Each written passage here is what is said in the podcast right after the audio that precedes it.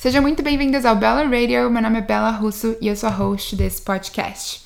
No Bella Radio, a gente fala muito sobre as redes sociais, como ela influencia o nosso dia a dia em relação à nossa autoestima, em relação ao nosso relacionamento com a comida ou até relacionamento com pessoas e outras coisas no geral. Só que hoje a gente vai falar sobre rede social da perspectiva de alguém que trabalha com essa ferramenta. Eu vou entrevistar a Catarina Mello, do Instagram Professional Traveler, que é uma jovem de 28 anos que vive na Califórnia e desde sempre alimentava uma paixão por viajar. E há dois anos atrás, a Catarina, durante uma viagem para Bali, ela teve um clique e percebeu que queria transformar sua paixão pelo turismo em trabalho. Assim surgiu seu perfil, que em seis meses já reunia mais de 100 mil seguidores. A gente vai conversar um pouco com a Catarina como ela é, conseguiu fazer isso, tornar esse seu seu trabalho, né? O Instagram, as redes sociais, o seu trabalho. Ela também tem um canal no YouTube. Qual que é o seu lado bom, qual que é o seu lado ruim e, claro, dar dicas se você é uma pessoa que tem interesse também a empreender nas redes sociais. Oi, Catarina, seja muito bem-vinda ao Bella Radio. Obrigada por topar a dar essa entrevista. Oi, Bela, tudo bem? Muito, muito feliz de estar aqui, muito animada para nossa conversa de hoje. Eu queria que começar só uma pequena introdução sobre você para o pessoal te conhecer melhor antes da gente começar a entrevista com tudo. Claro, vamos lá. É, meu nome é Catarina, eu sou brasileira, sou do ABC. Na verdade, eu estou aqui no ABC agora, mas eu moro na Califórnia já tem dois anos e estou nos Estados Unidos há quase quatro. Mês que vem vai fazer quatro anos que me mudei para os Estados Unidos. Eu me mudei a trabalho, meu marido também foi fazer o MBA e enquanto eu estava lá, é, eu percebi que eu precisava de uma alguma coisa mais criativa para trazer para minha vida, que eu sempre fui uma pessoa muito criativa, mas no meu trabalho não tinha essa possibilidade de exercer isso. Então eu resolvi começar a juntar duas paixões da minha vida, que sempre foi fotografia e viagem, sempre viajei muito desde pequenininha, é, e criar redes sociais focadas em viagem, é, principalmente destinos internacionais. E eu estou já há dois anos e pouquinho fazendo isso, o meu foco é muito é, nos Estados Unidos, no Instagram, mas eu também tenho um canal de YouTube focado no, no público do Brasil, então tá tudo em português, em que eu mostro todos os destinos que eu vou, as dicas, os lugares é, e muita coisa legal de viagem por lá. Muito interessante. O que, que você fazia antes disso? Eu trabalhei no Google por seis anos. É, eu fiz de tudo lá no Google, mas eu fiz um pouco de, da parte de estratégia, operações e estratégia. Trabalhei com parcerias, trabalhei com vendas. Ah que legal. Então você já tinha mais ou menos uma ideia, assim, já mais ou menos trabalhava com conteúdo, né? Sim, com certeza. Principalmente na época que eu estava é, trabalhando em parcerias no Google, muitos dos meus é, parceiros é, criavam conteúdo. Então, eu tinha. Uhum. É, muitos dos meus parceiros criavam, por exemplo, aplicativos uhum. e sites também, ou blogs, enfim. Então, eu estava sempre muito próxima dessa parte de geração de conteúdo, não especificamente de redes sociais, mas criação de conteúdo de forma geral. Interessante. E como você começou nas redes sociais? Você começou já com o nicho de viagem, certo? E quando que você percebeu que isso poderia tornar um trabalho? Eu já comecei com isso em mente, na verdade. Então, uhum. é, quando eu resolvi que, que eu queria começar minha conta de Instagram, eu já tinha uma conta pessoal, mas eu não postava muito, eu nunca fui postar muito no Instagram, eu passava um tempo seguindo alguns fotógrafos, mas eu não seguia muitos amigos, era mais assim, para inspiração de fotografia mesmo. Mas eu sempre estudei, fui muito curiosa sobre vários nichos, então eu sabia que isso era, obviamente poderia se tornar uma profissão. Então quando eu comecei já foi com isso em mente. Eu, eu estudei bastante por um mês, eu me dei um mês assim de vou ler todos os livros que eu puder achar possíveis e imagináveis sobre é, mídias sociais, sobre é, criação de conteúdo e, e pensei o que, que eu poderia falar por muitos anos sem que me cansasse. Teria que ser uma coisa que eu fosse realmente apaixonada. Uhum. Então, por isso que eu escolhi o nicho de viagem. Então, eu já, conhe... já comecei com um plano de negócio, já tinha estudado e me joguei, mas eu não sabia se ia dar certo, obviamente. Mas como era um, um tema que eu sempre fui muito apaixonada, para mim eu estava me divertindo ali também. Sim. E aí, acho que depois de mais ou menos uns seis meses, foi quando eu bati 100 mil seguidores, logo nos primeiros seis meses, foi muito bem o começo. E foi aí que eu percebi que, nossa, essa brincadeira, que assim, começou como brincadeira, mas já com um plano por trás, mas eu não imaginava que ia dar certo tão rápido. E foi aí que eu percebi que, que isso tinha se tornado um trabalho, sem eu nem perceber. Qual é uma dica que você pode dar para crescer assim, tão rápido? Qual que você acha que foi o ponto-chave? Se teve algum? Eu acho que eu sempre tive muita intenção. Eu não fui fazendo assim, ah, vou fazer de vez em quando, ou quando, quando der, vou fazer aqui uma foto uhum. aqui, outra ali. É, como desde o início eu já comecei com esse plano já de tornar isso um trabalho, eu me dediquei muito, eu estudei muito, eu passava assim duas a três horas todas as noites depois do trabalho estudando, fora o tempo que eu passava de fato criando conteúdo e postando, e para entender o que estava funcionando para os outros, o que estava funcionando para mim, e postava uhum. todos os dias, estava todos os dias lá, é, com muita perseverança, porque também a gente acha que as pessoas deram sorte, que cresceram do dia para noite, não tem sucesso do dia para noite, né? Tem que, tem que perseverar bastante no começo e, e ter paixão pelo que você está falando, porque dá para perceber, né, quando a pessoa fala de uma coisa que ela realmente é apaixonada, é, ou quando ela está fazendo aquilo por um, algum outro motivo, só um motivo financeiro por trás, por exemplo, uhum. ou algum outro motivo, e não dá tanta vontade de ouvir aquela pessoa. Com certeza, eu acho que as coisas, as duas coisas mais importantes é ter um nicho, saber o que você realmente é apaixonada para sim passar, né, credibilidade, as pessoas acreditarem no que você fala e consistência. Consistência é a chave também. Com certeza. E quais foram, quais são ou foram as maiores dificuldades em trabalhar na internet, com a internet? Para mim tem duas dificuldades muito grandes quando eu penso nesse trabalho com a internet, na internet hoje, comparado com um trabalho entre aspas normal uhum. no escritório, por exemplo. Acho que a primeira é não ter férias. Uhum. É, é, muito difícil se desconectar. Você acaba até sendo penalizado pelas plataformas se você desconecta por muito tempo. Então, eu, quando eu trabalhava no Google, por exemplo, eu podia tirar duas semanas de férias e viajar, não pegar meu computador e se desconectar completamente do trabalho, descansar a mente mesmo. E hoje isso é muito difícil acontecer. Na verdade, duas semanas eu acho que é quase impossível. Então, não ter férias para mim é uma dificuldade muito grande, assim, como manter a saúde mental. E a segunda é que eu acho que é um trabalho bem solitário. É, em outros trabalhos, você tem seus colegas de escritório, você tem happy hours depois do trabalho, você fala com outras pessoas, você interage muito socialmente. E, e, trabalhar na internet é muito você e um computador, você e uma câmera, você e um celular. Parece que você está falando com um monte de gente, você tá, mas você está ali sozinha na sua casa, onde quer que você esteja. Eu acho é, essa uma dificuldade muito grande também. Entendi. É, eu concordo muito. Eu acho que tem, tem que existir um equilíbrio, porque existe uma vida online, mas é tem que ter uma vida também offline, fora da internet, né? Com certeza. Com certeza. E aí, como manter amizades ou círculos sociais sem você estar no trabalho com as pessoas?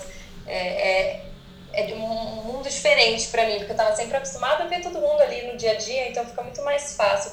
Tem que ter, bem, tem que ter muito mais intenção de manter os contatos, de sair com as pessoas, de lembrar de ligar, lembrar de mandar uma mensagem, para manter essa sua vida offline também é, e, e ter esse balanço. É verdade, isso é uma coisa que até eu quando eu comecei com as redes sociais não tinha noção e comecei a sentir falta. E eu comecei a falar, pera, tem alguma coisa que tá desequilibrada. Eu tô passando muito tempo online, não tô ficando offline, eu não tô é, é, cultivando as amizades fora ou a vida fora. Isso é muito importante para as pessoas pensarem também, porque é uma coisa que a gente não pensa quando a gente começa, eu acho.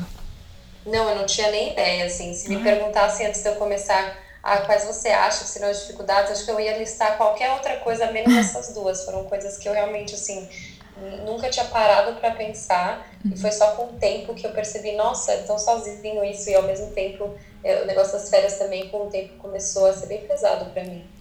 E quando que o Instagram e o YouTube se tornaram uma renda estável para você? Demorou um tempo? Demorou. É, eu acho que assim, uma das coisas que eu tinha em mente quando eu comecei foi eu não quero fazer nenhuma parceria, eu não quero pensar é, na parte financeira por um ano, pelo menos. Uhum. É, e, e, podem me mandar um e-mail que for o que for, eu quero focar simplesmente em crescer minha comunidade, minha audiência, meu, entender meu nicho, aprender como faz isso aqui funcionar. E eu acho que isso me ajudou muito, não ter esse foco em quando que vai vir a primeira parceria com marca, quando que vai vir o primeiro publi. Eu via muita gente desde o começo falando assim, ah, mas as marcas não me notam, mas a pessoa ainda nem tinha focado em achar a voz dela, sabe? Uhum. Então, eu foquei muito um ano inteiro sem pensar na parte financeira. Eu acho que isso me ajudou a, no segundo ano, eu já tinha me entendido muito bem, onde eu queria estar, o que eu queria para minha marca online.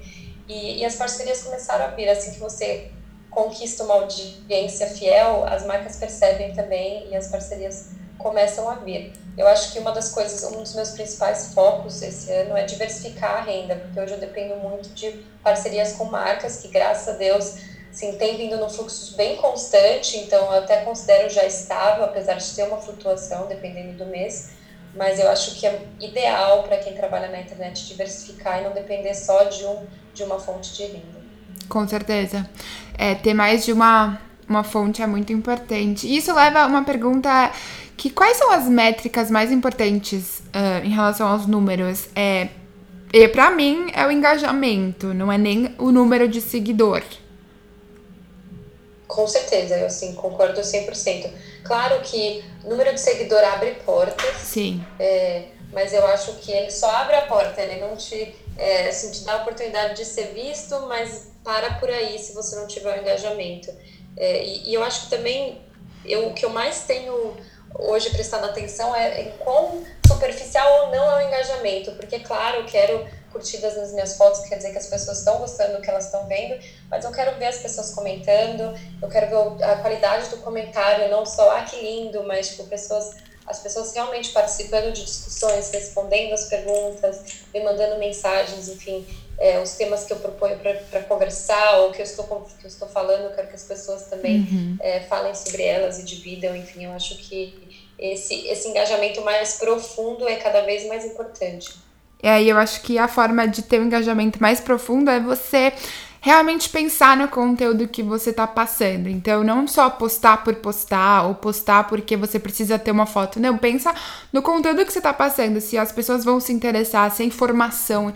Eu acho que é muito importante passar uma certa informação para as pessoas.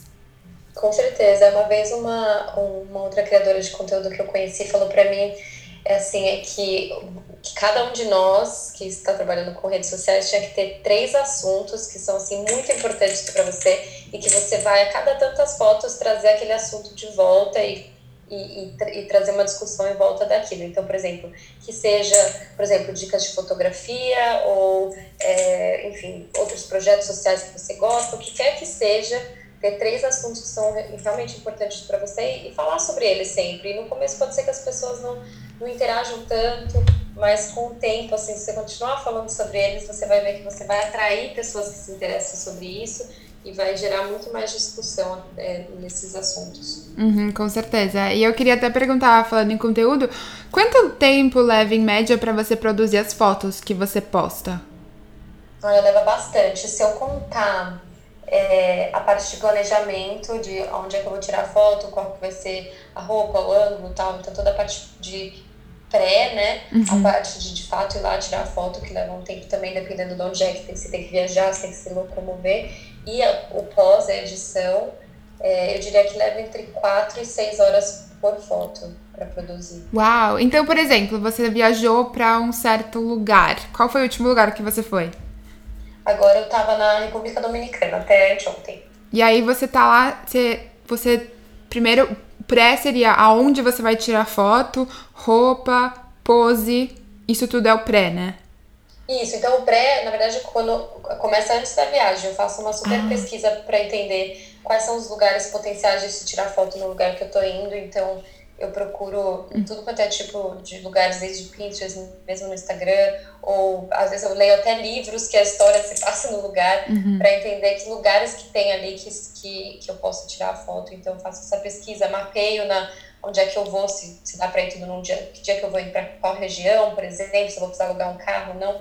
Então tem toda essa pesquisa mais da logística e dos lugares e aí, uma vez que eu entendo os lugares, aí eu vou pensar o que, eu preciso trazer para essa foto. Então, se é uma foto, é, se é um lugar que pede uma cor mais, mais clara, para poder se destacar com o fundo, ou se é um lugar que pede uma cor mais arrumada, uma roupa de banho, enfim. É, pensar em, nas roupas que eu vou levar para esse destino.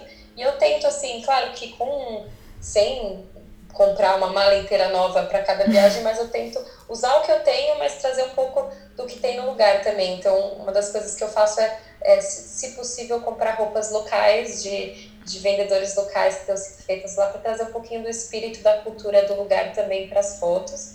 Então, tem todo esse planejamento E aí, chegando no lugar, é claro, tem que ir até o lugar tirar as fotos, que normalmente eu tiro 500 fotos para usar uma, então, assim, são algumas horas de foto para sair uma ou duas ali que, é, que provavelmente vão ser postadas. E o pós é a edição, né? Então, eu acabo editando muito mais fotos para ver qual que, que vai funcionar melhor depois de editada, para eu escolher qual que vai ser a foto que eu vou postar. Que interessante, porque o negócio da roupa eu nunca tinha pensado, mas é muito legal porque o Instagram é tão visual que você pode estar passando no feed e ver, nossa, essa roupa tem muito a ver com, sei lá, é, é, com a América Latina. Aí você vai lá e vê que a pessoa tá na América Latina e já engaja, você já quer saber onde ela tá, o que, que ela tá fazendo, onde é.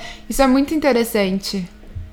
Sim, com certeza. A roupa faz toda a diferença. Assim, Primeiro porque, como você disse, é uma, uma plataforma visual, então uhum. a, a, roupa tem que estar tá fazendo parte ali do visual da sua foto, da composição da sua foto, mas tem esse lado também de trazer um pouco do, do espírito do lugar na, na roupa junto para criar todo esse ambiente, assim. Então, é uma das contas que faz isso muito bem, que eu gosto muito, é uma das mais famosas do Instagram, é aquela que chama Follow Me Too, sabe? Que Sei. a menina tá sempre com o braço para trás, assim, como se você estivesse seguindo ela ela sempre usa roupa local. Então você vê se ela tá na Índia, ela tá com aquelas roupas super luxuosas indianas, ou se ela tá, hum. é, enfim, onde quer que ela esteja, ela usa sempre uma roupa do lugar. Isso adiciona muito na foto, né? Traz, traz esse aspecto cultural também, é muito legal. Com certeza. E em relação ao YouTube, como é que funciona a preparação dos seus vídeos? O YouTube dá, eu diria que dá mais trabalho do que a foto, né? Porque vídeo você precisa a parte de edição é muito longa, apesar da, da parte da foto, editar uma foto também demorar um tempinho, a edição de vídeo é muito, muito mais longa. Então, eu acho que no vídeo acaba que eu tenho muito menos pré, eu planejo muito menos, é muito mais ali no momento, eu planejo um pouco também, mas é muito mais no momento das coisas que foram acontecendo, que a gente acha que vai ficar legal no vídeo, e gravando, e muito mais pós. Então, tem, é um balanço um pouquinho diferente aí, como que eu gasto o tempo.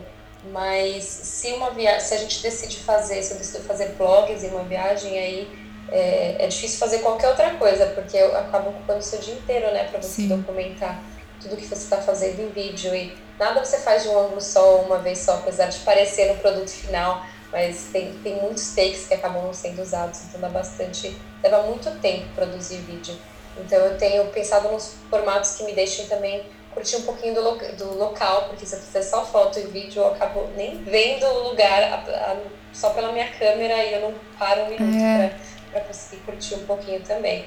Mas eu gosto muito do fato do vídeo eu conseguir trazer mais do lugar do que só numa foto. Claro que a foto é linda, mas você não consegue passar tanto, né? Não, não consigo mostrar as comidas, as pessoas, os lugares, a emoção do, do das coisas que estou passando.